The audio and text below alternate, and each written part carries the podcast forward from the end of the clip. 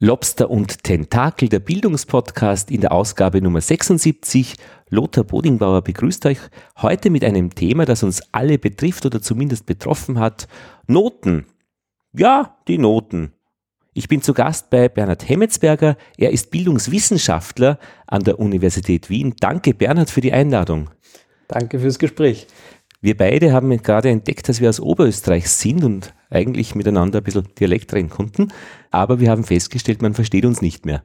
Ja, ich denke, da hat sich einiges geändert. Äh, ich bin mittlerweile seit zehn Jahren in Wien und da merkt man auch an der eigenen Sprache oder an, an, am eigenen Verwenden der Sprache, wie sie da ähm, manche Dinge verändern, wie man auch zu Hause, wenn man wieder auf Besuch ist, gewisse Phrasen oder Wörter anders ausspricht und darauf hingewiesen wird, dass man den äh, da einen anderen Sprachgebrauch oder einen anderen Wortgebrauch verwendet. Und umgekehrt, Sie reden zu Hause auch schon anders, wenn man zehn Jahre weg ist. So ist es, ja. Das merkt man schon.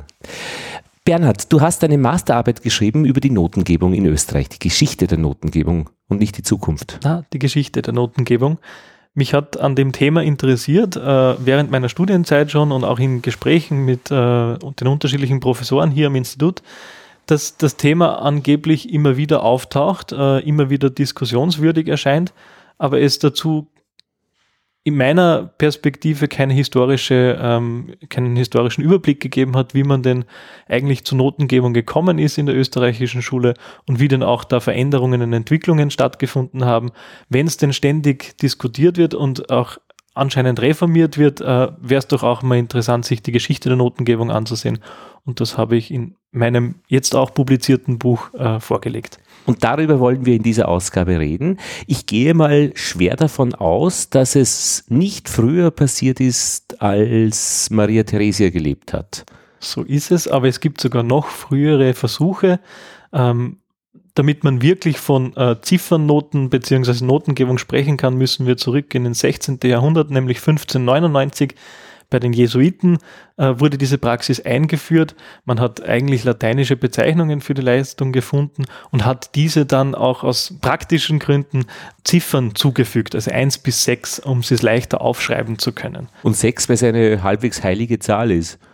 Äh, ja, wahrscheinlich, weil man auch versucht hat, so differenziert wie möglich vorzugehen und sechs war Retindendus, also dem zu Entfernenden äh, zu geben. Oh Gott. Der wirklich aus der Schule verbannt wurde in diesem Sinne. Das ist ja in Deutschland heute auch noch so, oder? Ja, es gibt ja unterschiedlichste Formen. Äh, in der Schweiz zum Beispiel äh, ist ähm, die, die 6 auch die beste Note. Dann gibt es andere ähm, europäische Staaten, wo 6 die schlechteste Note wäre oder eben andere Skalen äh, von äh, 1 bis 6, äh, von 0 bis 100 von Prozentangaben. Also da gibt es ganz unterschiedliche Möglichkeiten. Und A bis E, das ist das gleiche? Äh, A bis E ist eine sehr anglosächsische äh, Art und Weise der Be Beurteilung, hat aber im Hintergrund äh, sehr, sehr, sehr ähnliche Kategorien. Mhm. Die Jesuiten waren es also ich meine, aus praktischen Gründen, weil es vielleicht einfacher war, nicht die ganze Litanei hinzuschreiben, wie der Schüler ist, sondern einfach mit einem Sechser und Tschüss Aber, oder mit einem Einser äh, als schwer zu empfehlen. Ja, ähm, da muss man ein bisschen was an, an, an Ordens, Ordensgeschichte mit im Hintergrund ja. äh, äh, betrachten. Die, die Jesuiten sind in der Zeit der Gegenreformation aufgetreten, also als katholisches Counterpart zu den protestantischen, äh, sehr im, im Zulauf und im, im Hype befindlichen Schulen, die sehr, sehr stark von den Adeligen äh, bedient worden sind von ihrem Nachwuchs. Mhm. Und da hat man es versucht, aus, aus katholischer Perspektive eine, eine Gegenreformation einzuführen, also auch eine sehr ähm, Sie, sie bezeichnen sich selbst als, Kämpfer gegen die, die Heiden und als, als, als die, die den katholischen Glauben wieder stärken wollen. Mhm. Und da ist es ganz wichtig, natürlich seinen Nachwuchs dezidiert so auszubilden, dass sie auch in diesen Anführungszeichen Kampf, Kampf ziehen können. Äh, und da hat man sehr kleinteilige Bewertungspraktiken eingeführt und so ist eben die Notengebung zustande gekommen.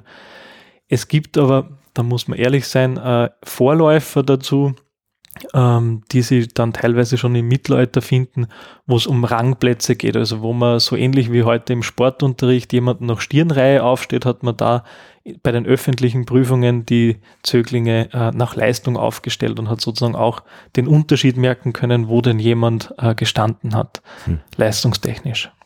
Den Schlausten unter euch 20, den werden wir für die höchste Position auswählen. Naja, da ist es schon fein, wenn der Schlauste einfach um, um, eine, eine Ziffer hat, ja, an der man es festhalten kann. Und die Beschwerden werden dann auch irgendwie nicht so groß sein, wie wenn man den mit Worten beschreibt. ja, klar. Ähm, die meisten oder wenigsten Punkte so ist es. Man hat das dann geschichtsmäßig auch oder in, in der Geschichte zurückblickend auch sehr oft mit Geschenken oder mit äh, Ehrerkundungen äh, noch mit versehen. Den besten, also den herausragendsten, wie es heute vielleicht der Mitarbeiter des Monats ist, ist es da so äh, der beste Schüler des Jahrgangs, der dann ausgezeichnet wird mit Medaillen und so. Ja, und wie auch die Oma für jeden Einser 10 Schilling uns gegeben hat, für jeden Zweier nur fünf. auch das verbindet uns als Oberösterreich. Ich denke, das kennen sehr viele auch in Österreich, ja, ja. dass man belohnt wird äh, für die unterschiedlichen Noten.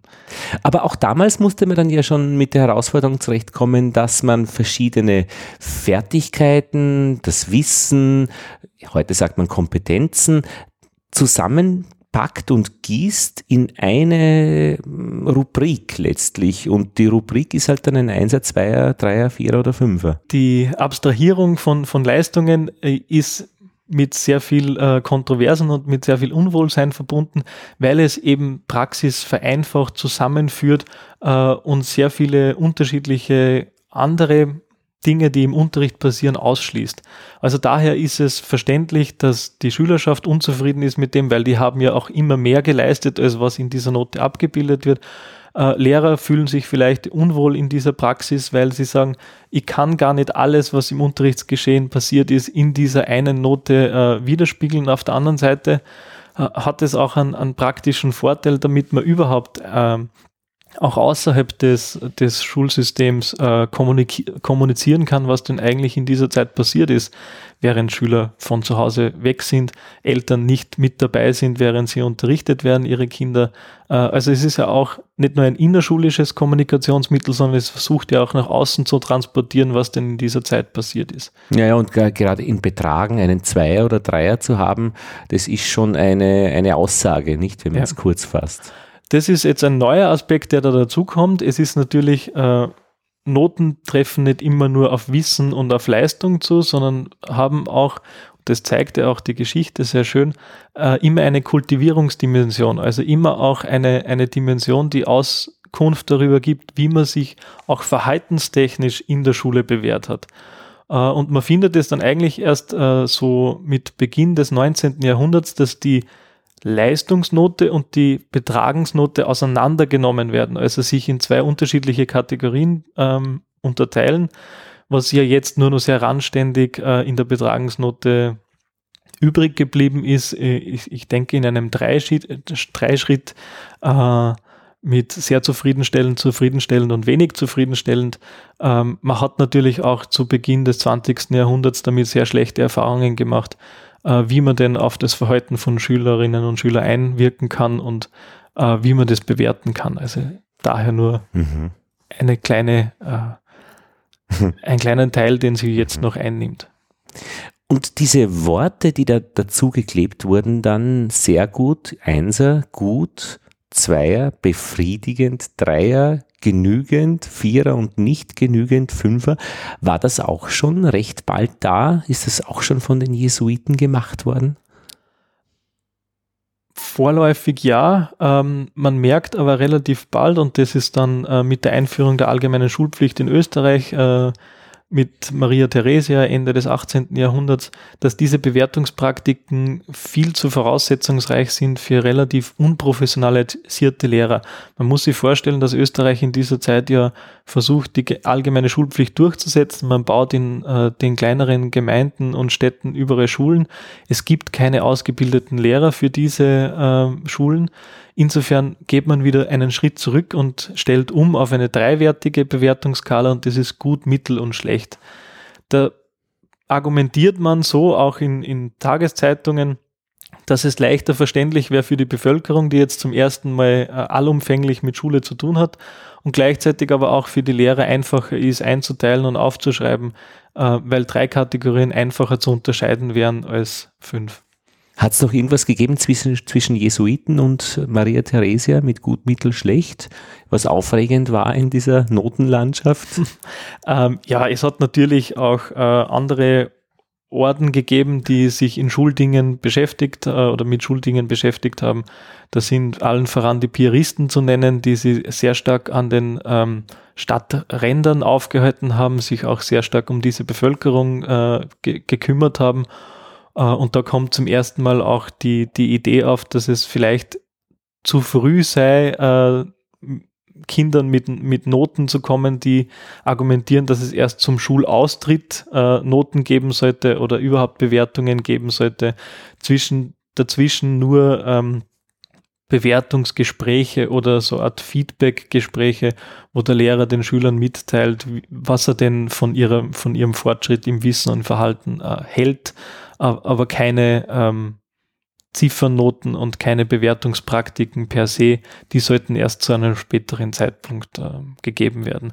Also das ist in, in dieser Zwischenzeit, so 16., 17., auch 18. Jahrhundert in Österreich nochmal ein, eine Alternativüberlegung, wie man denn äh, mit Leistungsbewertung an Schulen umgehen könnte. Ähm, wirklich relevant für eine breite Schicht österreichischer Schülerinnen und Schüler wird es dann mit der Einführung der allgemeinen Schulpflicht. Gut, mittel, schlecht. Ja, das versteht man eigentlich recht gut. Also das hat schon was. Nur die Frage ist schon für mich noch ganz offen, wer braucht sowas überhaupt? Ich meine, eine Rückmeldung, wie es mit dem Lernen geht, wenn die Eltern nachfragen, wie tut sich denn mein Bub? Also gut, mittel, schlecht ist schon nachvollziehbar. Was gibt sonst für Aufgaben von einer Notengebung, die man sich ausdenken könnte? Ja, also ich glaube, man muss gerade auch vor dem Hintergrund aktueller Debatten äh, sich schon vor Augen halten, dass es sowas wie treffsichere, objektive Leistungsbewertung nicht gibt. Mhm. Äh, das ist, äh, wie es so ein schönes Bild gibt, wie Schrotschießen im Dunkeln. Manche werden schon treffen, manches Mal ist man auch nahe dran, aber sehr viel geht äh, daneben vorbei. Gibt es auch Untersuchungen, äh, da dass man verschiedene Lehrer gleiche Schülerinnen und Schüler bewerten lässt und da kommt von A bis Z alles raus? So ist es. Ähm, Noten, und das muss man auch klar hier so sagen, ist eher ein, eine, eine Mitteilung, wie es Schülerinnen und Schüler mit dem, mit dem Unterricht oder mit der Schule zurechtkommen. Mhm. Also wie sie sich auf dieses Spiel in dieser Art und Weise einlassen können, wie sie denn die, die Regeln und die, das Gefüge, das soziale Gefüge, das da zusammenkommt, wie sie damit zurechtkommen. Daher ist es ja auch nicht verwunderlich, dass diejenigen Kinder, die aus äh, bildungsaffineren äh, Hintergrund kommen, sich viel leichter tun, bessere Noten bekommen als andere, die man sozusagen jetzt im Moment gerade als bildungsferne äh, Schichten oder bildungsferne Kinder bezeichnen würde, würden. Die kommen mit dem ähm, mit den Spielregeln oder mit der Art und Weise, wie denn Schule gehalten wird, meistens nicht so leicht zurecht und das hat Auswirkungen auf Noten. Äh, also insofern hat es einen diagnostischen Wert, aber keinen prognostischen Wert. Also man kann aus Noten nicht ableiten, welchen Lebenserfolg Kinder oder Schülerinnen und Schüler jeweils haben werden. Man sieht ja auch an grandios gescheiterten ähm, Künstlern zum Beispiel, wie erfolgreich sie im Leben noch sein können, äh, ohne dass sie einen, einen, formalen Bildungsabschluss erreicht hätten. Grandios in der Schule gescheiterten Künstlern. So ist es. ähm, ja, aber warum man das macht, also diagnostisch, nicht prognostisch, wie gut das Kind zurechtkommt mit den Spielregeln oder mit den Umständen. Mit den Umständen. Sonst noch was?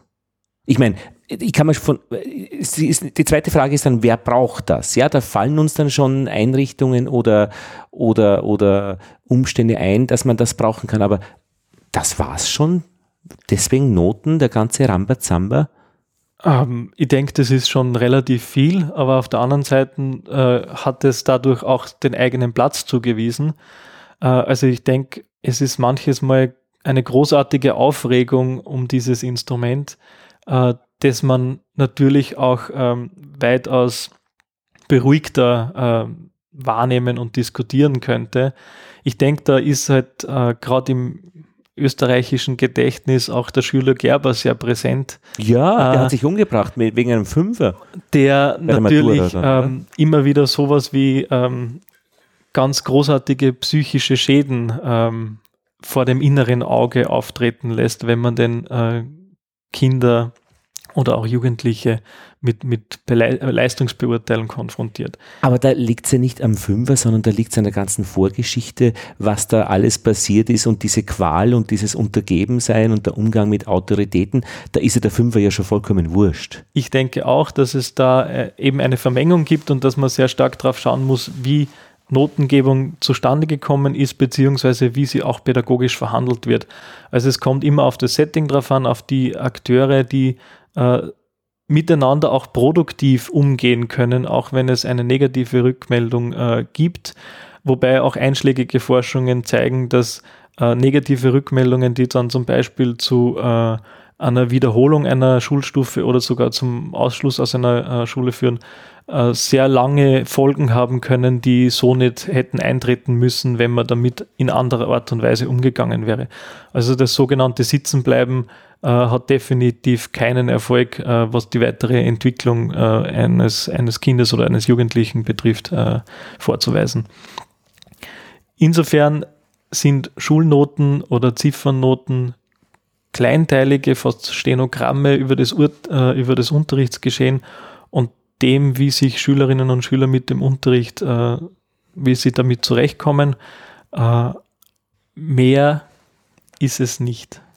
Ich hätte aber schon noch ein bisschen ein Mehr, weil man ja sich auf Prüfungen vorbereiten möchte, damit man nicht allzu äh, stark da ablust äh, mit einer schlechten Note. Das heißt, man ist gezwungen zu lernen, zu wiederholen, zu üben, damit man denn eine gute Note erreicht. Also da wird schon produktiv etwas auch noch aufgeladen.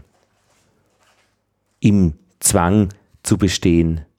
Also was haben wir doch gelernt? Klar. Ständig, wenn es eng worden ist. Ähm, klar, es ist ja auch ähm, die, der Wunsch da, in der Situation zu bestehen und vielleicht auch ähm, sie noch länger mit, äh, mit Schule oder Universität auseinanderzusetzen. Und man ist ja auch klar, dass es gewisse Abhängigkeiten gibt. Also man muss eine gewisse Schullaufbahn vorweisen können, um dann auch äh, in, in andere gesellschaftliche Systeme aufgenommen zu werden.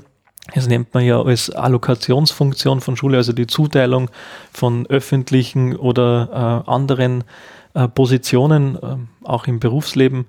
Ähm, da gibt es natürlich ein, ein äh, eine intrinsische Motivation dazu bestehen, um sich auf äh, mögliche Positionen oder in einem möglichen Wettbewerb auch vorteilig zu platzieren. Eine quasi intrinsische. Eine quasi intrinsische, ja. Weil, wenn man es vermeiden könnte, wenn man es nicht bräuchte, würde man es eh nicht machen. So ist es, ja. Ah. Aber Unterricht ist natürlich, und das muss man jetzt auch nochmal dazu sagen, äh, als Wissensgefälle konstruiert. Es gibt jemanden, der etwas weiß und andere, die weniger wissen und sich diesem Wissen annähern sollten. Das ist ja auch mit äh, Lehrplänen, Lehrplänen festgeschrieben, zu welcher Schulstufe man was lernen sollte. Und dann sind Noten auch äh, eine kleine Auskunft darüber, wie man sich denn wie man diese Wissensdifferenz geschlossen hat, also wie weit man sich angenähert hat an, an gewisse Inhalte. Ah, dann, wenn man einen Einser hat, dann weiß man schon fast so viel wie der Lehrer, der ist dann römisch 1 plus plus plus. Und es ist auch schon ein, ich meine, äh, ein, ein, ein, jetzt sage ich mal, ein was ist das Gegenteil von Demütigungsverfahren? Ein Auszeichnungsverfahren, nicht? Man fühlt sich gut und fühlt sich gelobt, wenn da ein Einser steht. Man fühlt sich allerdings ziemlich blank und in der Unterhose, wenn da ein Fünfer steht. Und ich kann mich erinnern an eins meiner Kinder, Zwillinge, die sind jetzt in der fünften Klasse Gymnasium und die sind von der Volksschule in die erste gekommen, Gymnasium, und hatten dann unterschiedliche Mathelehrer und der der eine, dem Mathe auch gut Spaß gemacht hat, hat einen ziemlich staffen, geradlinig, freundlich, aber echt wild agierenden Mathelehrer gehabt und die erste Schularbeit war ein Fünfer und das zweite Kind hat dann über das erste berichtet, er wäre nach Erhalt der Schularbeit mit einem ganz roten Kopf in der Schule gesehen worden. Also ich kenne dieses Gefühl, das mein Kind gehabt hat mit diesem roten Kopf und das hat nie einen roten Kopf vorher in seinem Leben gehabt. Und ich weiß, wie es ihm gegangen ist. Muss das sein? Es ist wieder, äh, wie wir vorhin schon angesprochen haben, eine Art und Weise, wie man denn auch pädagogisch damit umgeht. Und ich denke, ähm, Lehrerinnen und Lehrer in Österreich haben entweder eine pädagogische Hochschule oder ein Universitätsstudium hinter sich gebracht, was auch so etwas wie eine Professionalisierung äh, für diese ähm, Berufsgruppe darstellt. Äh, und ich denke, dass sie aus diesem Verständnis heraus eigentlich auch mit solchen Situationen und vor allem auch mit Bewertungspraktiken äh, umgehen sollten in einer Art und Weise, die Schülerinnen und Schüler ähm, erkennen lässt, äh, was denn da passiert ist und auch gleichzeitig, wie vorhin schon angedeutet, dass Noten immer nur ein kleiner Ausschnitt dessen ist, was denn in der Schule eigentlich geleistet wird. Äh, und ich denke, wenn sie so an den richtigen Ort gestellt werden, äh, kann man vielleicht sogar Notengebung produktiv nützen. Nichtsdestotrotz sind natürlich negative Rückmeldungen nie einfach und nie gut aufzunehmen. Äh, da muss man dann vor allem, glaube ich, denke ich, äh, auf das Alter und auf den Fortschritt äh, der Schülerinnen und Schüler Bedacht nehmen und im Einzelfall sehen, wie man denn auch als pädagogischer Praktiker damit umgehen kann, äh, um es so angenehm unter Anführungszeichen natürlich hier äh, für diejenigen, die es betrifft, äh, zu, zu machen. Ein Fünfer ist unangenehm und er ist sicherlich nicht zurechtgekommen mit diesen neuartigen mhm. Umständen, mhm. weil sie ja völlig neu waren, nicht? Äh, auch das äh, zeigt einschlägige Forschung, auch was hier am Institut äh, schon geleistet wurde, ist äh, die sogenannten Übergangsstudien, äh, wo man Schülerinnen und Schüler im Übergang zwischen unterschiedlichen äh, Schulsystemen oder auch unterschiedlichen Klassen mitverfolgt hat und immer wieder empirische Untersuchungen gemacht hat äh, die belegen, dass gerade diese Übergangszeiten wahnsinnig schwierig sind, wie wir vorher schon die Metapher des Spiels gehabt, haben. Meistens ändern, ändern sich auch die Regeln des Spiels, neue Lehrpersonen kommen in die Klasse, man weiß noch nicht, um, nicht wirklich, wie denn dies funktioniert oder auf was diese Person Wert legt. Äh, und das ist natürlich wahnsinnig herausfordernd, ähm, da wieder seine Leistung abrufen zu können oder die Erwartungen zu erfüllen, die dann da an einen herangetragen werden. Und da merkt man sehr oft, auch äh, aus meiner eigenen Familiengeschichte kenne ich da unzählige Beispiele, auch von mir selbst, äh, dass da manches Mal ähm, Prüfungsergebnisse nicht dem entsprechen, was man gewohnt ist oder was man sich eigentlich erwartet hätte. Auf der anderen Seite habe ich auch schon einmal einen Einser erschummelt, äh, der mir sicher nicht zugestanden ist. Ich war heilfroh und es äh, war auch einmal der Vorteil auf meiner Seite. Klar, ähm, und wie vorhin schon gesagt, es ist auf jeden Fall keine äh, objektive und 100% treffsichere äh, Leistungsbeurteilung möglich. Es sind auch immer äh, Personen mit im Spiel, die natürlich auch ihre unterschiedlichsten Tagungsverfassungen und so weiter und so fort äh, mitbringen und da auch, auch Auswirkungen auf, auf Notengebung haben können. Und das bringt mich auf einen weiteren Punkt relativ Oft wird in diesem Fall argumentiert, weg von den Einzelpersonen, die bewerten, weil die nicht objektiv sind, sondern so subjektiv gefärbt äh, Noten geben, hin zu sehr standardisierten, ähm, ganzen nationenübergreifenden Prüfungsgegebenheiten ähm, und dann auch Bewertungsgegebenheiten.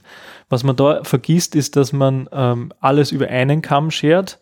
Äh, das nicht weniger äh, oder nicht mehr objektiv ist, als man es vielleicht im ersten Moment denkt. Und dass da etwas Interessantes zum Tragen kommt, was man in der Forschung e Equity-Paradox nennt. Also, dass man glaubt, dass man mit mehr Standardisierung auch mehr Gerechtigkeit und mehr Objektivität herstellen würde, mitnichten, weil nämlich genau in diesen Situationen äh, der sozioökonomische und soziokulturelle Hintergrund eher Differenzen erklärt als anderes.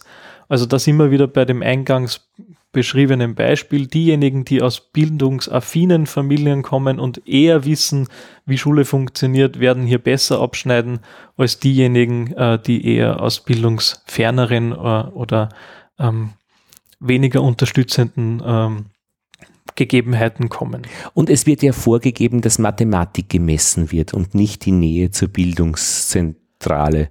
Ja, und auch gerade bei Mathematik, da hat man ja die, die bekannten Beispiele äh, von der PISA-Studie, wo dann äh, sich auch relativ schnell herausgestellt hat, dass eher die Lesekompetenz äh, getestet wird, als das, mhm. dass man mathematische Operationen ausführen kann. Also man musste vorher mal verstehen, was denn eigentlich die Aufgabenstellung ist, bevor man rechnen konnte. Und da ist es natürlich ähm, interessant, genauer hinzusehen, wie denn die Aufgabenstellung formuliert worden ist. Das sind ja auch international verwendete Beispiele, die in manchen Kontexten viel mehr Sinn machen als in anderen. Mhm. Also wenn man zum Beispiel in den nordischen Staaten nach unterschiedlichen Fischgattungen ähm, fragt, dann wird es wahrscheinlich da eher bekannt sein, als wenn man das in Österreich mhm. zur Frage stellt. Wie ist die Geschichte dann weitergegangen? Erste Klasse, erste Schularbeit 5 und in der vierten Klasse die vorletzte Schularbeit ein sehr gut. Das heißt, Stück für Stück hat das Kind die Regeln gelernt, wie man sich vorbereitet, was, worauf es ankommt. Auch beim Elternsprechtag im Gespräch mit mir hat man das der Lehrer erklärt. Schauen, was sind die Grundlagen und dann die Erweiterungen. Also man hat da schon ähm, daran gearbeitet und das Kind war dann schon massiv stolz, dann diesen Einser gekriegt zu haben. Die letzte Schularbeit war dann ein Dreier und in Summe wurde das dann mit dem Gesamtbild auf einen Dreier im Zeugnis äh, gemünzt, was das Kind dann schon wieder etwas demotiviert hat, weil es hätte auch mit dem höchsten enden können, mit einem Einser oder vielleicht mit einem Zweier, wenn es schlapp hergeht. Also das sind auch Steuerungsmechanismen in der ähm, Zukunft, ob man wenn das nicht jetzt wirklich, wie du eben auch sagst, bearbeitet wird, nicht? Also es ist, wenn, wenn die Kinder erkennen, das ist auch eine Verhandlungsgeschichte. Wie kann ich mich einbringen? Was kann ich fordern? Was kann ich Zugeständnissen, an Zugeständnissen geben? Ähm, was kann ich, äh, muss ich den Zufall aussetzen? Dann ist ja das ja nichts Schlimmes. Aber das muss schon reibungslos, da müssen schon alle zusammenhelfen und die Oma auch, die dann tröstet, wann die Kinder weinen. Und vielleicht trotzdem das Geldbörsel aufmachen, wenn es dann einmal doch daneben gegangen ist. Genau. Ähm, ein, ein es ist ja eigentlich ein sozialer.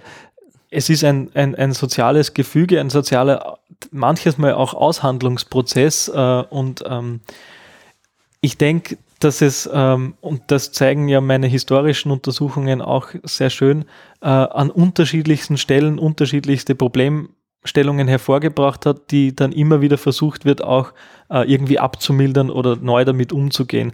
So wird zum Beispiel in der Mitte des 19. Jahrhunderts sowas wie eine Lehrerkonferenz eingeführt, wo zum ersten Mal auch der äh, definitive Platz geschaffen wird und auch gefordert wird, dass Lehrerkollegen sich untereinander austauschen, wie denn die Leistungsentwicklung von einem einzelnen Schüler äh, so im letzten Jahr war Ach, und sich dann äh, auf eine Note zu einigen. Es gibt ja heute noch die, die äh, Lehrerkonferenzen, wo zum Beispiel negative Leistungen miteinander besprochen werden, bevor sie definitiv ins Zeugnis wandern. Ähm, zu Beginn des 20. Jahrhunderts, also eigentlich 1905, hat man dann äh, Elternsprechtage eingeführt, um die, die wachsende, die, den wachsenden Unmut oder auch die, das Bedürfnis der Elternschaft äh, Rechnung zu tragen, dass sie gern diese kleine Note näher erklärt haben möchten. Äh, also es gibt an unterschiedlichen Stellen immer wieder Versuche, diese sehr äh, kontrovers diskutierte Form der Leistungsbewertung irgendwie abzumildern, äh, neuen Sinn dahinter zu kriegen ähm, und sie vielleicht auch verträglicher zu machen. Mhm. Hat sonst noch was gegeben dann? Also das, das kommt mir ja schon alles sehr bekannt vor, aus meiner eigenen äh, Schulzeit, aber auch jetzt eben mit den Kindern. Elternsprechtag, das haben wir auch noch. Mhm. Äh, Noten haben wir auch noch. Es gab dann dazwischen schon einmal gerade in der Volksschule diese Bestrebungen der verbalen Beurteilung. Und ich kann mich erinnern, bei meinen Kindern jetzt äh, war das ähm, offensichtlich die Noten keine große Geschichte, also diese Ziffernoten, weil wir sind einmal in die Schule gegangen und da hat das Kind mit der Lehrerin äh, erklärt, wie und was es schon alles kann und was noch nicht so gut funktioniert. Aber das war meiner Erinnerung nach nicht mit Ziffern verbunden. Ich glaube allerdings, als Abschlusszeugnis haben die schon ein normales Zeugnis gehabt, normal im Sinne von dem, was ich kenne, äh, 1, 2, 3, 4, 5 und äh, das es dann eigentlich, ja. Ja, also gerade in, in, im Primarbereich, im, im Volksschulbereich hat man in den 60er Jahren äh, versucht, äh, die alternative Leistungsbeurteilung mit Verbalbeurteilung äh, einzuführen, beziehungsweise es den Schulen, den Lehrern und den Eltern äh, anheimgestellt, sich gegenseitig äh, darüber ein, übereinzukommen, äh, wie man denn die ersten Jahre einführen möchte in die Leistungsbeurteilung. Da ist sehr oft dieser Verbalbeurteilungsweg gewählt worden, äh, der aber dann in der vierten Klasse mit einem Ziffernzeugnis ähm, ähm, abgeschlossen werden hat müssen, dieser Volksschulweg, weil es nämlich den Übergang in eine neue Schulform bedeutet hat. Und da hat man gedacht, ist es wahrscheinlich äh, anschlussfähiger für die nächste Institution, wenn man Ziffernnoten hat und nicht die ausgestalteten und ausformulierten ähm, mhm. Leistungsbewertungen. Weil man dann praktisch die, die, die Spannungssysteme zusammenstecken kann, 220 Volt äh, eventuell. Wie ich vorher mit den, mit den Jesuiten anzudeuten versucht habe, die Jesuiten waren ja auch ein internationaler Verein oder ein internationaler Orden, die ihre Schüler unterschiedlich in den Ordensniederlassungen hin und her geschickt haben und auch zur Schule geschickt haben. Und da war es natürlich notwendig, dass man von einem Ort zum anderen äh, irgendwie Information mitgeben kann. Und das waren die ersten gedruckten Zeugnisse, äh, wie sich denn der im Unterricht so getan hat. Und das ist übrig geblieben auch bei diesen ähm, Formen von in der vierten Volksschule ein Ziffernzeugnis hergeben. Man ist befähigt, in unterschiedlichste Schulen weiterzugehen, wahrscheinlich oder vielleicht sogar in jetzt einem sehr mobilen Zeitalter auch an einem anderen Ort. Ähm, und dann braucht man etwas, was dort verstanden werden kann was natürlich sehr abstrakt ist vom Unterrichtsgeschehen, aber anschlussfähig ist. Äh, und daher kommen diese äh, Verbindungen. Aber wie gesagt, es gibt unterschiedliche Formen von Leistungsbeurteilung. Es gibt da in der Geschichte unterschiedlichste Versuche, wie man es denn machen könnte, wie oft man es macht, äh, dass man Leistungsbewertungen ausgibt. Manches Mal versucht man sogar bis ans Ende einer, einer Schullaufbahn zu verschieben. Ist es halt dann die Frage, wie, ähm, wie hoch der Druck ist dann an, an einer letzten Prüfung oder bei einem letzten, ähm, bei einer letzten Mitteilung dann eine Gesamtnote zu vergeben, äh, wie die Einschätzung da ausfallen würde.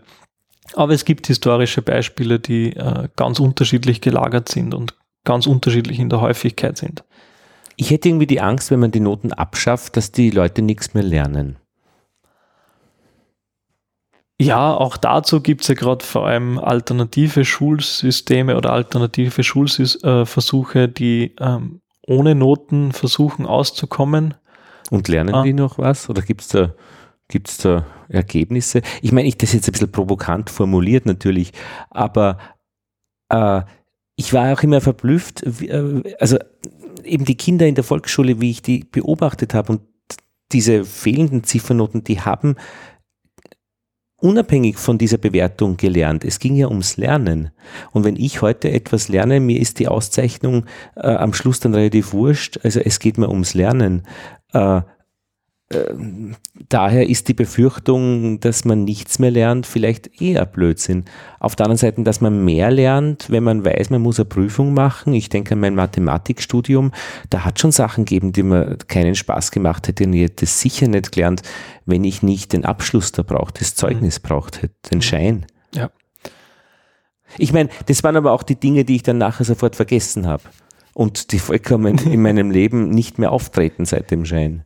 Ja, ähm, wie das ja allgemein als Antwort, ich glaube, Schule ist, hat auch die Stärke, dass man mit Personen, die, die man sich nicht ausgesucht hat, an einem Ort, an dem man wahrscheinlich nicht gern sein möchte äh, und Inhalte, die einen wahrscheinlich im Moment gerade nicht so interessieren, ähm, sich auseinandersetzen muss. Und dazu äh, als Draufgabe sozusagen eingeführt wird in Möglichkeiten, wie wir über unser Umfeld oder unsere Welt irgendwie Sinn machen. Also einführen in Weltverständnis nennt man das äh, in, der äh, in der Forschung. Versuchen Sinn zu machen, wo wir uns bewegen und wie wir denn so leben. Äh, und manches Mal ist es im ersten Moment gar nicht so ersichtlich, was wir denn da eigentlich tun. Mhm. Äh, aber es führt uns in einen Modus ein, also in eine Art und Weise, wie man denn das machen könnte. Und erst wenn wir das gelernt haben, sind wir ja frei, uns mit dem zu beschäftigen, was uns wahrscheinlich interessiert und haben eine, ein Repertoire an Möglichkeiten, wie wir uns dem nähern. Äh, und insofern, glaube ich, liegt da der, der Sinn der Schule ver, ver, äh, versteckt oder auch offen. Ähm, und Notengebung ist eine Art Rückmeldung, wie wir uns denn in diese äh, Praktiken eingefügt haben oder versucht haben, dem zu nähern, was uns da angeboten worden ist. Äh, man kann das Ganze auch ohne äh, Rückmeldungspraktiken machen. Also ich verwende jetzt wirklich dezidiert Rückmeldungspraktiken, weil ich glaube nämlich selbst die Schulen, die ohne Notenauskommen Rückmeldungspraktiken haben, die dem sehr ähnlich sind, was wir jetzt mit Ziffernnoten und anderen Bewertungs Leistungsbewertungen äh, meinen. Mhm. Ähm, aber die Frage ist halt dann, ob das nicht eigentlich ein ungesteuerter Sozialisationsprozess wird, wenn man auf jegliche Rückmeldung verzichten. Und da setzen sich dann die Stärksten durch, das habe ich im Kindergarten gesehen, ohne Regeln. Also äh, wenn es ungesteuert ist, dann sind die, die am meisten Druck machen können, die Chefs. So ist es. Also die, die Frage ist dann einfach äh, das Recht des Stärkeren. Und weil es da hinter mir in meiner Bibliothek steht, habe ich gerade äh, Jean-Jacques Rousseaus Emile hier herausgezogen. Reklam, ein schönes Buch, dick, als kann man als Kopfpolster verwenden. ja, so ist es. Man kann es auch äh, durchblättern, weil es einfach auch ein Klassiker äh, unserer Disziplin ist. Ist es gut? Sollen wir äh, lesen? Zahlt sich aus? es ist ein Erziehungsroman und das darf man nicht vergessen. Es, das äh, ist oft auch verwissenschaftlicht worden. Also es wäre es ein Programm, wie es denn richtig geht. Nein, äh, es, es ist, ist als Roman zu lesen. Aber das Interessante daran ist, dass äh, Emil in eine natürliche Umgebung entführt wird von seinem Erzieher, die aber vorher pädagogisch arrangiert worden ist, äh, damit er dann an einer Pfütze zum Beispiel was lernen kann. Da steckt dann ein Stecken drinnen und er sieht die Lichtbrechung und versucht sich dann zu erklären, warum es denn so ist, weil wenn er es rauszieht, ist der Stecken wieder gerade. Mhm. Ähm, was da passiert ist, was man dann als schwarze Pädagogik bezeichnet. Mhm. Also man hat im Hintergrund das Setting so arrangiert, dass man pädagogisch was dran lernen kann, aber der Zögling kriegt gar nicht mit, dass es eigentlich arrangiert ist und nimmt es als naturmäßig. Äh, und ich glaube, das ist halt äh, was dann in solchen bewertungsfreien oder rückmeldungsfreien Räumen oft passieren kann, dass man ganz viel an äh, versucht, so natürlich wie möglich rüberzukommen und gleichzeitig unterschwellig äh, versucht be zu beeinflussen. Und dann kann es gefährlich werden. Ach, das ist ich ja denke, dass es, äh, wenn es offen ist und wenn klar ist, was erwartet wird, welche Beurteilungskriterien angelegt werden und was man wie erwarten kann, äh, es auch als pädagogischer Ort sichtbar wird und deswegen auch problematisiert werden kann. Offen. Ich habe nämlich, es gibt eine Podcast-Episode, ich glaube von Vrindt, ähm, politischer Unterricht, wo es darum gegangen ist, äh, um die politische Linke, die eigentlich äh, so, so offen und verständnisvoll und alle und gleich daherkommt, aber letztlich einen ziemlich hohen Anspruch hat, dass genau diese äh, Haltungen vertreten werden und das auch vehement fordert und äh, bewertet. So ist es. Also es gibt ähm, also jetzt sehr, sehr äh, offene ähm, Systeme, die aber viel radikaler sind in der, in der Durchführung ja. ihres Programms. Ich erinnere dann gerne an äh, Kommunen, mhm. die sie zusammengefunden haben und äh, regellos zusammenleben.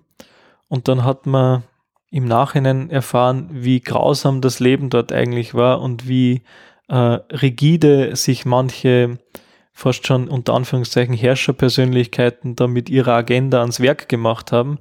Also dass der Schein sehr, sehr offen und frei und demokratisch nach außen hin war, aber nach innen hin äh, ein sehr repressives Leben äh, war. Mhm. Äh, und ich denke, das ist auch sehr oft in, in pädagogischen Versuchen, die äh, das freie und ungelenkte Lernen äh, sich auf die Fahnen heften, äh, ganz gefährlich sein kann, dass es umschlägt in ein sehr autoritäres und sehr striktes Programm, ähm, das so nicht für gut zu ähm, oder nicht gut zu heißen ist. Das heißt, es wäre so eine äh, einsehbare Notenskala, die verständlich ist, nachvollziehbar und vielleicht im guten Sinne auch äh, Teil einer Verhandlung ist, dass man zustimmt, dass man sich diesem Regime jetzt vielleicht nicht unterwirft oder äh, beigesellt, weil man es vielleicht auch muss, ja, aber man hat dafür auch alle Vorteile, wenn es gut funktioniert, äh, alle Nachteile, wenn es nicht funktioniert, aber diese Zustimmungskomponente könnte da schon zu tragen kommen. Und ich glaube, das ist ja auch ein, ein großes Plädoyer für ähm, öffentliche demokratische Schulen, ähm, was wir jetzt im Moment gerade bemerken, ist ja ein, ein, ein, ein Trend hin zu Privatschulen, zu privaten Trägern, mhm. ähm, aber auch zu einer ähm, wie soll man sagen, zu einer Minderung der, der Aussagekraft von Noten und der Verschiebung der, der Bewertung beziehungsweise der Zuteilung hin zu außerschulischen Institutionen, wie zum Beispiel Assessment Centern von großen äh, Unternehmen, die nicht mehr darauf vertrauen, dass äh, Schulen äh, vorselektieren, unter Anführungszeichen, was denn für sie ein, ein passender Angestellter wäre, äh, sondern sie machen das selbst, weil sie dezidiert wissen wollen, ob sie für dieses oder jenes äh, geeignet sind. Äh, das unterliegt natürlich keiner demokratischen Kontrolle. Wir können mit äh, Lehrplänen, aber auch mit Bildungspolitik und mit Wahlentscheidungen schon auch mit beeinflussen, äh, in welche Richtung Schule ähm, sich entwickeln sollte, vor allem aber welchen Anspruch und welche Forderungen wir an Schule stellen. Ähm, also was soll Schule leisten? Ich glaube, das ist eine, eine große Frage, die man auch mit und aktiv mitgestalten kann, solange es ist in einem äh, öffentlichen Rahmen bleibt und nicht wie zum Beispiel in Amerika öffentliche Schulen hin zu Restschulen werden. Also die, nur noch diejenigen, die äh, keine anderen Optionen haben, dass sie in andere Systeme flüchten, äh, mit Minimalbildung äh, versorgen. Also ich glaube, da müssen wir aufpassen, dass äh, solche Entwicklungen nicht auch in Österreich ähm, Platz greifen. Jetzt haben wir ja gerade Stichwort politisches äh, gehört, in den Zeitungen gelesen, dass äh, die neue österreichische Regierung, die Mitte-Rechtsregierung oder Rechtsregierung eigentlich, äh, sagt äh, oder einführt die Ziffernnoten wieder in der Volksschule verpflichtend ab der zweiten Klasse. Das wäre dann so etwas, dass eine gewählte, demokratisch gewählte Regierung auch in diesem demokratischen Prozess in der Lage ist, auch Gesetze zu verändern und das ist halt eins davon. Ob es schlau ist, ist eine andere Frage. Das ist eine andere Frage. Bildungswissenschaft. Man muss definitiv dazu sagen, dass es in dem Moment äh, hier jetzt nicht um Bildungspolitik geht, sondern um Sozialpolitik. Man hat, glaube ich, relativ gut verstanden, dass man über Noten äh, Differenz kreieren kann und je früher man sie einsetzt, umso früher kann man in eine Richtung gehen, die dieser Regierung angenehm erscheint. Also wie ich vorhin schon äh, gesagt habe, bilden Noten ab, wie man denn mit Schule zurechtkommt. Äh, jetzt kann man davon ausgehen, dass in Österreich äh, Unterrichtssprache Deutsch ein wahnsinnig wichtiges ähm, Kriterium darstellt und äh, die Einführung in, in Wissensbestände sehr westlich, sehr europäisch geprägt ist. Äh, denken wir jetzt daran, dass äh, sehr viele, die zu uns gekommen sind, erstens einmal gar nicht in diese Altersklasse reinfallen, als würden sie in die äh, Volksschule gehen. Aber diejenigen Kinder, die da hingehen, können vielleicht noch nicht so gut Deutsch und sind vielleicht nicht in äh, westlich-europäischen äh, Leben äh, sozialisiert.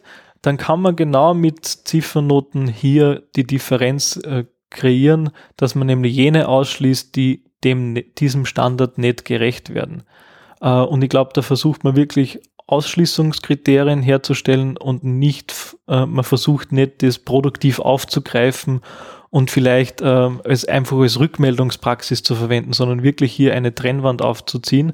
Und deswegen Sozialpolitik, weil man nämlich damit seine eigene Klientel bedient oder diejenigen Erwartungen, die man glaubt, dass die, diese Klientel hat. Aber Rückmeldungspraxis wäre jetzt ja nicht auszuschließen. Die kriegen ja dann schon die Rückmeldung, dass sie nicht Deutsch können und nicht dazugehören. Ja, genau. Und wenn man dann sagt, man kann sitzen bleiben oder man wird, äh, man wird im Schulsystem nicht, nicht lange verbleiben können, weil man die gewünschten Leistungen nicht erbringen kann, ähm, dann ist es vor allem auch mit, äh, mit dem Hintergrund einer Ausbildungspflicht bis 18 äh, schon verständlich, dass man hier Randgruppen weiter ähm, an den Rand drängt.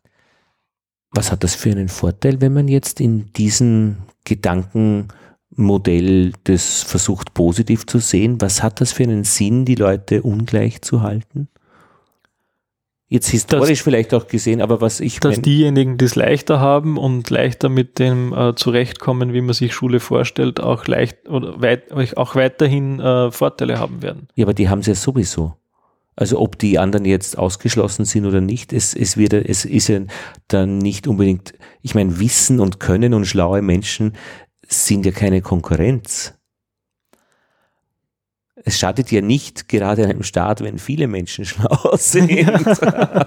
das möchte man meinen, ja. Ja, oder braucht es halt, ich habe schon ein bisschen festgestellt, also auch in, ich bin ja am Land aufgewachsen und das war halt dann auch schon ein bisschen so, so äh, politisch schwarz, also konservativ. Ähm, und da habe ich schon jetzt ein bisschen im Rückblick auch die, äh, das Gefühl gehabt, dass Ungleichheit kein großes Problem darstellt. Das ist jetzt mal die freundliche Formulierung. Die unfreundliche ist, dass man einfach irgendwelche Deppen mal immer braucht haben, die die Scheißjobs machen. Also, das heißt, äh, da kommt eine bösartige Komponente schon dazu, wo man einfach sagt, ja, also ich nehme es in Kauf, dass Menschen schwarz arbeiten, beim Putzen oder in der Pflege, äh, schau, dass es immer genügend gibt, weil ich das Problem nie angehe, dass die irgendwie sozial versichert werden und die Ungleichheit nehme ich in Kauf. Also das ist doch im hohen Maße unfair, aber ich meine, wenn sage ich das? Das brauche ich dir jetzt ja. nicht irgendwie. Ah, ich denke, eins darf man nicht vergessen, Schule kreiert immer Differenz. Also es versucht ja äh, Unterschiede nicht nur sichtbar zu machen, sondern teilweise auch äh, herzustellen. Schon? Im Sinne so, wie, wie man fortschreitet. Äh, sonst könnten wir ja alle sagen, wir bleiben bis zum 18. Lebensjahr in der Schule und zwar durchgängig die gesamte österreichische Bevölkerung oder äh, schulfähige ähm, äh, Klientel, die äh, in die Schule gehen sollte. Das passiert ja nicht. Es, man versucht ja schon zu differenzieren beziehungsweise mit der Zeit auszusieben und auf unterschiedliche äh, Karrierewege oder Pfade ähm, einzubiegen. Äh, also insofern Differenz ist immer da, Differenz gehört immer zu Schüler dazu. Nur die Frage ist, äh, wie man mit dieser Differenz dann umgeht. Macht man es sozial verträglich? Äh, also versucht man dann unterschiedliche Möglichkeiten zu kreieren, wenn man denn dann aus der Schule aussteigt? Oder versucht man sie so weit an den Rand zu drängen, dass sie für nichts anderes mehr übrig bleiben, außer für diese sogenannten Scheißjobs oder wie sie jetzt so bezeichnet werden, Bullshit-Jobs. Ähm, das ist halt die Frage. Und ich denke, dass es eher in, in zweitere Richtung geht im Moment, äh, dass man die Differenzierung und den Ausschluss dann sehr stark auf ähm, gesellschaftlich irrelevante beziehungsweise unbrauchbare äh, Jobs abschiebt. Die ja wichtig sind, dass die Gesellschaft überhaupt funktioniert, weil gäbe es diese Jobs nicht, also das wäre ja, dann würde ja viel nicht, nicht mehr eben gehen. Die, ja gut, aber ich meine, als Bildungswissenschaftler ärgert einen das dann eigentlich, äh, dass dieses Werkzeug Notengebung für solche Dinge, für solche sozialen Dinge verwendet werden? Weil ich meine, als Bildungswissenschaftler lässt man sich ja was einfallen, dass das Ganze auch gut funktioniert. Oder ach, da beobachtet man ja nur als Wissenschaftler. Also mein, meine Herangehensweise war in dem Moment wirklich, wie ich mich angefangen habe, damit zu beschäftigen, zu verstehen, warum es denn historisch so konstant immer wieder zur Auseinandersetzung rund um Notengebung kommt und wie man sich denn das irgendwie erklären könnte. Nicht äh, mit dem Anspruch ranzugehen, wie könnte man es denn besser machen oder wie könnte man denn da irgendwie Verbesserungen einführen. Ähm, als Wissenschaftler in diesem Zusammenhang war ich wirklich am eher analysieren und verstehen interessiert als an der Weiterentwicklung. Äh, ich glaube auch, dass es dann ganz unterschiedlichen Logiken folgt, äh, ob man analysiert und verstehen will oder ob man reformieren und verändern will. Äh, ich glaube, das sind wie zwar unterschiedliche Paar Schuhe und zwar unterschiedliche Logiken, ähm, wo man dann auch äh, unterschiedlich, glaube ich, veranlagt sein muss, um das je eine oder andere zu tun. Und wo hat diese Auseinandersetzungen dann, weil du sagst, es kommt so regelmäßig wieder und jetzt kommt es auch gerade wieder, äh, was waren da die Anlässe, dass das wieder aufgewallt ist? Ja, ähm, das ist ja jetzt im Moment gerade mein Dissertationsprojekt, die beschäftigt mich mit historischen Bildungskrisenerzählungen. Also mich interessiert über 200 Jahre, eigentlich mit Beginn der Einführung der allgemeinen Schulpflicht in Deutschland, Österreich, der Schweiz und Amerika in einer vergleichenden Perspektive, warum wird Schule zum Zankapfel? Also warum wird gesagt, ihr macht nicht das, was ihr eigentlich tun sollt? Und interessant ist, dass man sehen kann, dass es immer ähm, historische Großereignisse gibt, wie Krisen, wie finanzielle, äh, wie Kriege, finanzielle äh, oder ökonomische Krisen, soziale Krisen, äh, die dann pädagogisiert werden, also wo versucht wird, über Schule Gesellschaft zu reformieren oder zu verändern. Man kann da an die ähm, napoleonischen Kriege denken, äh, man kann aber gleichzeitig auch an Weltwirtschaftskrisen denken und so weiter und so fort, wo proklamiert wird, dass Schule in der Krise sei, weil sie nicht das tut, was sie tun sollte und ein Veränderungsprogramm ähm, eingeführt werden muss. Und da ist interessant, dass man sehr oft auch über Leistung diskutiert. Wie soll Gesellschaft organisiert sein? Wer soll welche Position kriegen? Ähm, hängt der nahtlos mit dem zusammen, was wir jetzt besprochen haben, nämlich wer kriegt welches Attribut und wer bekommt über dieses Attribut welche Position in der Gesellschaft. Also Notengebung wird immer dann diskutiert, wenn äh, zur Diskussion steht, erstens, was Schule tun sollte und zweitens, wie man Gesellschaft über Schule äh, reformieren könnte. Hm. Erfolgreich? Solche Krisen oder solche äh, Diskussionen? Die Frage ist, für wen erfolgreich? Ähm, ich denke, dass unsere Disziplin manches Mal auf Krisen angewiesen ist. Äh, nicht nur um Forschungsgelder zu lukrieren, äh, weil in diesen Phasen wird nämlich sehr oft äh, sehr viel Geld in ähm, pädagogische Forschung investiert, äh, sondern auch um sie ähm, gesellschaftlich relevant zu halten. Also die Disziplin der Pädagogik ist eigentlich eine relativ späte Geburt. Äh, also sie ist sehr stark auch mit sich selbst beschäftigt, um das so zu bezeichnen. Dass man jetzt großartige Lösungen findet, die ähm, zeitüberdauernd gültig sind, von dem, glaube ich, äh, können wir uns verabschieden. Wo würdest denn du am liebsten gerne in die Schule gehen? Mit welchem Notensystem oder überhaupt? Du hast ja doch einen Überblick, äh, was es da gibt, vielleicht zeitlich und auch vielleicht örtlich. Was wäre dein Favorite? Das ist jetzt sehr romantisch, aber ich würde eigentlich gern wieder dort in die Schule gehen, äh, wo ich hergekommen bin. Ich habe eigentlich, auch wenn es manches Mal schwierig war, eine sehr schöne Schulzeit gehabt und würde wieder zurück nach Oberösterreich äh, in meine dortigen Schulen zurückkehren. Und das Notensystem dort, das war einfach zu dieser Zeit und das, wird, das passt schon. Ich denke, ich habe über meine gesamte Schulkarriere hinweg dann relativ schnell gelernt, damit umzugehen. In einer, in den Wellentälern der Emotionen, die man denn da so hat, einmal sehr gut und einmal ganz schlecht. Äh, aber ich denke, man, es war beides notwendig und es hat mich beides eigentlich gestärkt äh, hervorgehen lassen. Äh, auch wenn ich manches Mal länger gebraucht habe, um es einordnen zu können, also um zu wissen, woran es denn gelegen hat oder wie ich denn da überhaupt hingeraten bin. Vor allem, wenn es negativ ausgegangen ist. Das hieße auch natürlich, wenn man jetzt äh, Ziffernoten in der Volksschule wieder einführt in der zweiten Klasse, dass das ja durchaus nicht jetzt schlecht sein müsste, würde man mit diesen Ziffernoten dann adäquat etwas anfangen. Also äh, Förderungsmaßnahmen äh, besser an das Kind zu kriegen. Ja, aber ich würde jetzt den, den österreichischen Lehrerinnen und Lehrern nicht unterstellen wollen, dass sie das nicht tun. Äh, bisher schon. Auch bisher machen sehr viele, äh, glaube ich, so, wie sie das für richtig und für gut befinden. Und sehr oft funktioniert es auch ganz gut. Die Frage ist wirklich in der Volksschule, ob es sein muss, dass man es so bald einführt oder ob man nicht eine, ähm, einen schleichenderen Übergang findet zwischen äh, Feedback-Gesprächen zwischen Verbalbeurteilung und dann hin zu einer Notengebung, die auch pädagogisch einen Ort hat äh, und nicht nur am Ende des Semesters oder Ende des Schuljahres ausgegeben wird und da habt ihr es.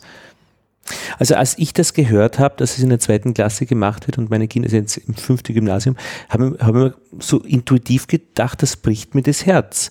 Also weil das ich diese Freude erlebt habe, der Kinder in der Volksschule zu sein, äh, in diesem durchaus notenfreien Raum, einer, einer durchaus mit Beurteilung, die beschreibend war.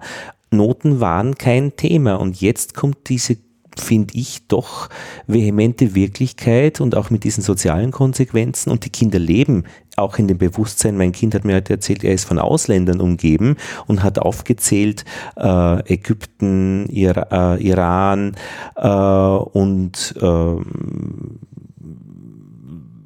Belgien und wir haben gelacht, weil wir gesagt haben, in Kanada ist das ganz normal und ich habe gefragt, sind die in Ordnung? Und er sagt, ja, völlig. Also es ist ja kein Thema, nicht? Also, aber diese soziale ähm, und er hat das unter Anführungszeichen auch gesagt, ich bin von Ausländern umgeben. Und jetzt ist es so, das ist aber sehr wohl für die Kinder bemerkbar in der Schule.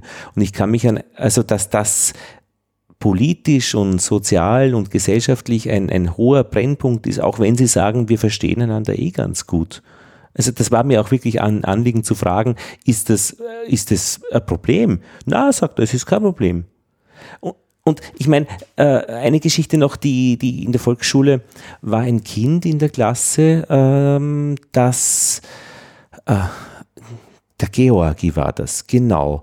Und der Georgi, der war irgendwie, der hat erzählt beim, beim Wandertag, da bin ich mitgegangen, und hat eine russische Mutter gehabt und plötzlich war der Georgi weg. Und dann haben die Kinder oder mein Kind dann gesagt, wir wissen nicht, warum er weg war. Weil, dann hat er so ein bisschen gemutmaßt, vielleicht weil die Mutter nicht so gut Deutsch gekonnt hat also auch das bricht mir das Herz, nicht, dass jemand, dass Kinder, dass das übrig bleibt in einem Klassenverband, wenn jemand verschwindet, dass der Grund ist, dass jemand nicht gut Deutsch kann. Also das sind Umstände, die möchte ich eigentlich in der Volksschule nicht haben. Mhm. Furchtbare Geschichten. Ja. Und unsere Kinder werden sicher nicht zu den Verlierern gehören. Also die sind ja eh auf der heilen Welle, nicht? Also das hat in der Volksschule nichts zu tun. Ja. Und ja. Ich denke, ähm, wie das Beispiel jetzt äh, auch was Noten betrifft, sind es sehr oft äh, Erwachsenendiskurse, die im Schulverband, im Schulleben so vielleicht gar nicht wahrgenommen werden, beziehungsweise gar nicht so die Brisanz hätten, würden sie nicht andauernd in Medien oder auch äh, dann schließlich in, im Familienverbund diskutiert werden. Äh, ich denke auch, dass oft, sehr oft die, die Forderung nach, nach Ziffernoten sehr stark auch von der Elternschaft kommt, die sagt, wir möchten ja gerne wissen, was ist denn jetzt Sache. Ähm, aber natürlich auch solche Stereotypen, Meldungen äh, oder Erklärungsversuche, die sie dann in, in Medien auch immer wieder finden, äh, Eingang finden in, in den Versuch, unglaubliche oder unverstandene Dinge ihren Platz zuzuweisen. Mhm. Also ich glaube, äh, manches Mal muss Schule wirklich auch wieder sowas wie ein Schonraum sein. Mhm. Also äh, der natürlich nicht losgelöst ist von Gesellschaft, aber halt äh, manches Mal nicht unbedingt jeden, ähm, wie soll man sagen, jeden Diskurs aufgreifen muss, der denn da gerade so durch die Land oder durch die Länder zieht. Aber ich meine, dieser Schonraum, äh, da hatten wir auch die Gratiszeitungen ein bisschen mitgemischt, weil die haben ja sogar wirklich Volksschüler erreicht, weil die so einfach geschrieben sind und dann haben die Leute in den Anfangsjahren gesagt, na ja, das ist ja großartig, die Kinder lesen wieder. Ja, bitte dann lieber nicht lesen. Mhm. Ja, also weil das, was da in die Volksschulen dann und das, auch das bricht mir das Herz, wenn ich ein Kind in der Straßenbahn sehe, eine Gratiszeitung lesen, äh, dieser Hass und Häme und nur dazu da, äh, Werbezeit zu lukrieren, also Aufmerksamkeit einfach nicht lesen. Nicht lesen ist voll okay. Spazieren gehen, in die Luft schauen, von mir aus am Handy ein Spiel spielen, aber das zu lesen ist Gift. Ähm, es gibt sicherlich, äh, und das ist, sind ja ähnliche Debatten, wie wir es jetzt mit der Notengebung gehabt haben, äh, immer wieder auch sowas wie Lehrplan bzw. Kanon-Debatten. Also was sollte denn an Inhalt überhaupt in die Schule rein und was soll man lieber draußen lassen? Und die Leute, die dann jammern, es wird ja immer weniger, es wird ja eh nichts mehr gelernt. Ja, ähm, ein wunderbares Argument jetzt äh, geht übrigens zurück auf Friedrich Schleiermacher, beginnendes 19. Jahrhundert, äh, dieser beschreibt das Generationenkonflikt, dass immer die ältere Generation der Jüngeren attestiert, dass sie nicht mehr das kann, was sie können und eigentlich sowieso am falschen Weg sind. Also auch, auch das ist eine, finde ich, spannende Beobachtung, die mir über 200 Jahre nachverfolgen kann, dass es immer wieder auftritt. Mhm. Äh, aber nochmal zu den, zu den Inhalten zurück. Ich denke, und da hat ja auch äh, Konrad Liesmann, weil er erst äh, eine, einen seiner letzten Vorträge gehalten hat zum faulen Schüler. Philosoph österreichischer. Äh, manches Mal ist Faulheit ähm, auch, glaube ich, ein, ein Gebot der Stunde, äh, sich zurückzulehnen und einmal die Gedanken kreisen zu lassen und sich vielleicht nicht mit äh, animierten Dingen oder mit einfach verdaulicher Kost zu beschäftigen. Etwas, was man unseren Schülerinnen und Schülern in Österreich äh, mitgeben könnte. Äh, dass sowas wie Freizeit und Fahrt sein äh, einmal ganz äh, produktiv sein kann. Fahrzeug, Fahrzeug ist keine Erkrankung.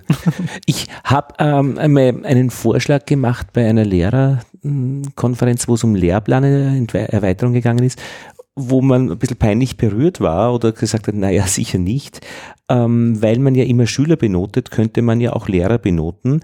Und wenn es darum geht, als Eltern habe ich ein Interesse, dass eigentlich meine ähm, Kinder von einem Bouquet an Lehrerinnen und Lehrern unterrichtet wird. Ich würde nicht fordern, dass jeder ein Einserlehrer sein müsste, aber ich wäre nicht zufrieden, wenn ich lauter Viererlehrer hätte als Lehrer meiner Schüler.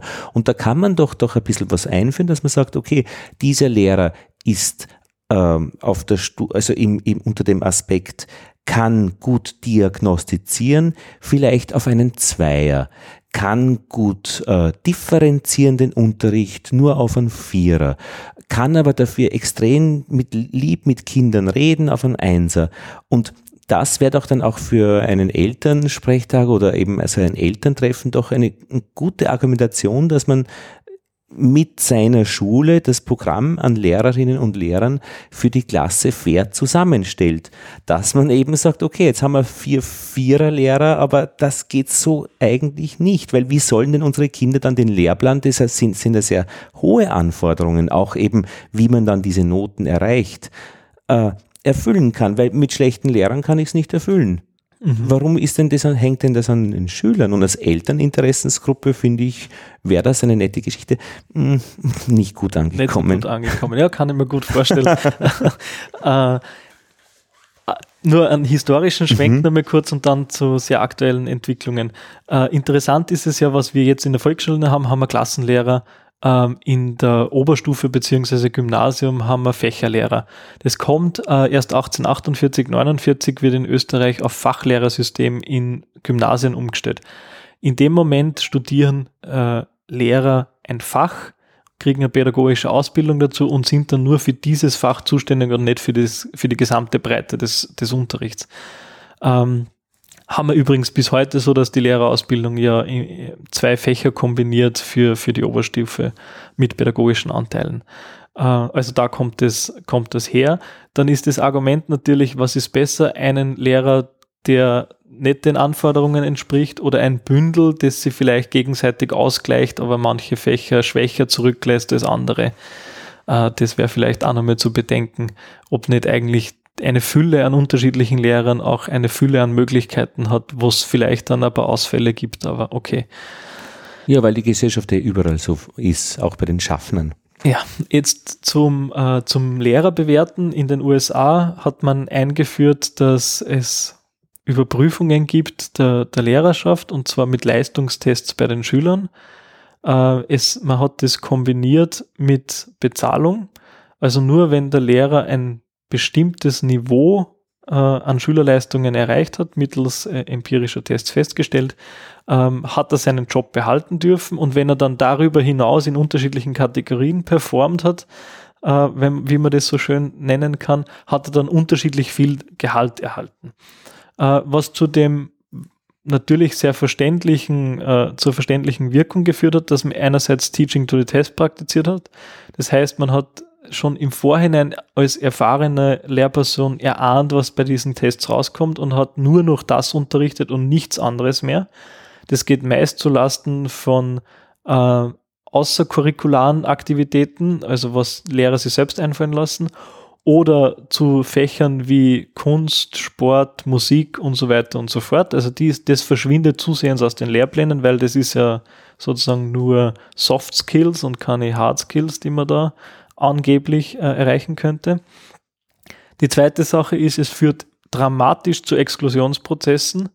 Äh, schwach performende Schülerinnen und Schüler werden angehalten, zu Hause zu bleiben. Äh, Schülerinnen und Schüler mit Behinderung werden überhaupt äh, ausgeschlossen aus diesen Tests, um ja diese äh, Punktezahl zu erreichen. Also das sind einmal ähm, Dinge dagegen, ja. die, die, sie, äh, die sie auswirken können. Mhm. Und es hat wahnsinnig stark dazu geführt, dass äh, nur noch Junglehrerinnen und Lehrer unterrichten, äh, die sehr oft ihren Job wechseln, weil sie äh, ihre Punktezahl nicht erreichen, ältere Kolleginnen und Kollegen überhaupt den Dienst an der Schule quittieren, weil sie sagen, sie lassen sich äh, sozusagen nicht in, in, in, mit solchen Prüfungen und mit solchen Tests äh, von ihrer Leidenschaft oder von ihrem Beruf abbringen. Äh, insofern ziehen sie eher die Konsequenz und verlassen den Schuldienst. Also es hat zu einer wahnsinnigen Dynamisierung und vor allem eigentlich einer Deprofessionalisierung und einem Downgrading von Schulen geführt. Also würde bei so einem Vorschlag immer sehr vorsichtig sein.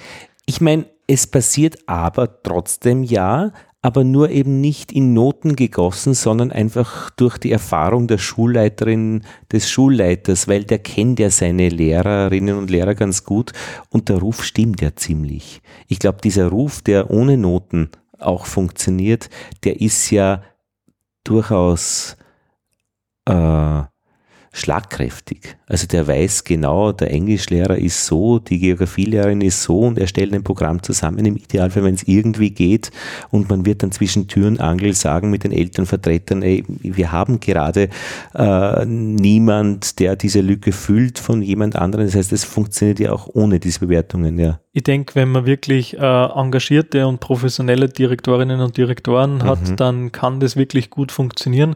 Auch da haben wir in Österreich etwas den Weg dagegen eingeschlagen, weil gerade so mit den sogenannten Clustermanagern, also das Zusammenlegen von unterschiedlichen Schulstandorten unter einer Direktion, äh, natürlich immer schwieriger macht, den Überblick über das eigene Lehrerkollegium zu haben mhm. und dann auch definitiv zu wissen, wo denn Stärken und Schwächen sind.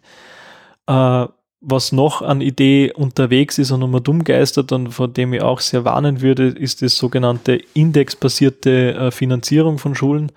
Also, dass man ähm, High-Performer-Schulen miteinander vergleicht, das Mittelsegment miteinander vergleicht und das untere ähm, und eben nur Geld ausschüttet, je nachdem, wie gut sie äh, performen. Das hebt natürlich die, die sowieso schon oben sind, noch weiter in die Höhe und marginalisiert oder drückt all jene, die am Ende sind, noch weiter in die äh, finanzielle Misere auch. Man könnte es umgekehrt machen, die ganz unten sind, kriegen mehr Geld. Ja, also das wäre auf jeden Fall wahrscheinlich ein, ein besseres System. Äh, man hat ja auch jetzt versucht mit äh, Brenn, sogenannten Brennpunktschulen äh, oder die zielgerichtete Finanzierung von solchen Schulen diesem Phänomen ein bisschen entgegenzuwirken. Aber selbst dann muss man sich ja fragen, wie stellt man denn fest, dass jemand eine Brennpunktschule ist? Mhm. Ich habe mit meinen Kindern gesprochen weil ich gesagt habe, ich könnte auch einmal Direktor werden, aber ich würde es eigentlich nur gern in, ein, äh, werden in einer Schule, die keiner will. Brennpunktschule am Pissweg, keiner ist hier gerne. Das wäre so meine Schule, die ich gerne übernehmen würde. Ruf mich an, ich komme. Wär's dabei? Ja, ja. ja wirklich wahr. Ja, ich meine, eine Geschichte gibt's noch, ähm, das ist so eine, eine, ein sanfter Schwenk gewesen, der beobachtbar war. Die Noten 1, 2, 3, 4, 5, die hatten ja auch immer so eine verbale Definition dabei, weit über das geforderte Maß hinaus und trotzdem hat man Einser gekriegt irgendwie. Also das war nie so scharf gekocht. Jetzt ist es aber so, dass sich das ändert mit dem kompetenzorientierten Unterricht und auch der Matura, dass diese verbale ähm, Beschreibung eines Genügens wirklich auch ernst genommen wird, hat das Wesentliche ähm, überwiegend erfüllt, das ist ein Vierer, hat das Wesentliche zur Gänze überfüllt, ist ein Dreier. Und das, was darüber hinausgeht, äh, wäre ein Zweier und ein Einser. Und das hat ja schon was, nicht? Also ein Pilot, der landen starten und den richtigen Flughafen finden kann, der würde dann einen, einen Dreier kriegen. Aber das führt natürlich sofort zur ungerechten Situation. Der hatte alles richtig gemacht und, und die Schüler empfinden das eigentlich als Zumutung, äh, wenn sie eh alles äh, Wesentliche haben, nur einen Dreier zu kriegen. Ja, noch einmal, also ich habe es vorhin ja schon angedeutet, man versucht ja da damit sowas wie äh, Objektivität und Treffgenauigkeit zu suggerieren, das natürlich äh, definitiv nicht der Fall ist, aber es hat zumindest den Anschein, als würde man sehr stark nach psychologischen Kriterien gerichtet äh, das Bild des Schülers in seiner wahren Gegebenheit abbilden können. Kann alle Grundlagen oder kann die meisten Grundlagen. Was Und natürlich kann noch mehr. auch sehr dehnbare Begrifflichkeiten sind, aber man denkt dann sehr stark in diesen Kompetenzrastern, dass man die denn ganz treffgenau zuordnen könnte, was ja auch nicht unbedingt der Fall ist. Wenn man genauer in diese Aufgaben hineingeht, dann haben die ja auch sehr viel Interpretationsspielraum. Aber es sieht zumindest in der Tabellenform ähm, stichhaltiger aus, als wenn man denn da sowas, so also eine Bezeichnung hat, die man wieder ausfüllen kann. Summe deiner Eindrücke eigentlich auch mit diesen immer wieder Aufwallen äh, von äh, Notenvorschlägen für Schulen, ist das im Endeffekt eigentlich viel Lärm oder Lärm um nichts oder ist das, weil es eh wieder so gemacht wird, wie es halt insgesamt gemacht wird und letztlich kommt es auf die Menschen drauf an, die das machen? Man muss es im Einzelfall natürlich, äh, kann man sich das genauer anschauen, kann man es auch genauer äh, analysieren. Ich finde es einfach spannend in einer größeren Perspektive oder in einem größeren historischen Spannungsraum sich anzuschauen, weil man an diesen Diskussionen oder an diesen Phasen, wo das denn immer wieder diskutiert wird, und ich glaube, wir sind im Moment gerade wieder in einer äh, sehr spannend ist zu sehen, wie man über Schule spricht. Also was ist anscheinend auch das dahinter verborgene Wunschbild, das, das gesellschaftliche Ideal von Schule. Was soll sie machen? Wie äh, wird sie kritisiert? Das finde ich aus, aus wissenschaftlicher Perspektive einfach äh, einen spannenden Zugang. Äh, wohl wissentlich, dass es den Akteurinnen und Akteuren, die gerade in dieser Situation drinnen sind, relativ wenig hilft. Äh, aber trotzdem, glaube ich, kann man daran sehr schön zeigen, äh, wie sich Gesellschaft auch mit sich selbst auseinandersetzt und mit solchen Institutionen, wie es Schule ist. Es ist ja, das kann man vielleicht als, als letztes Wort nur dazu sagen, ähm, Schule ist eines der wenigen Institutionen und Orte, wo sich Gesellschaft noch treffen kann. War das früher Schul, äh, Schule, Kirche und Militär?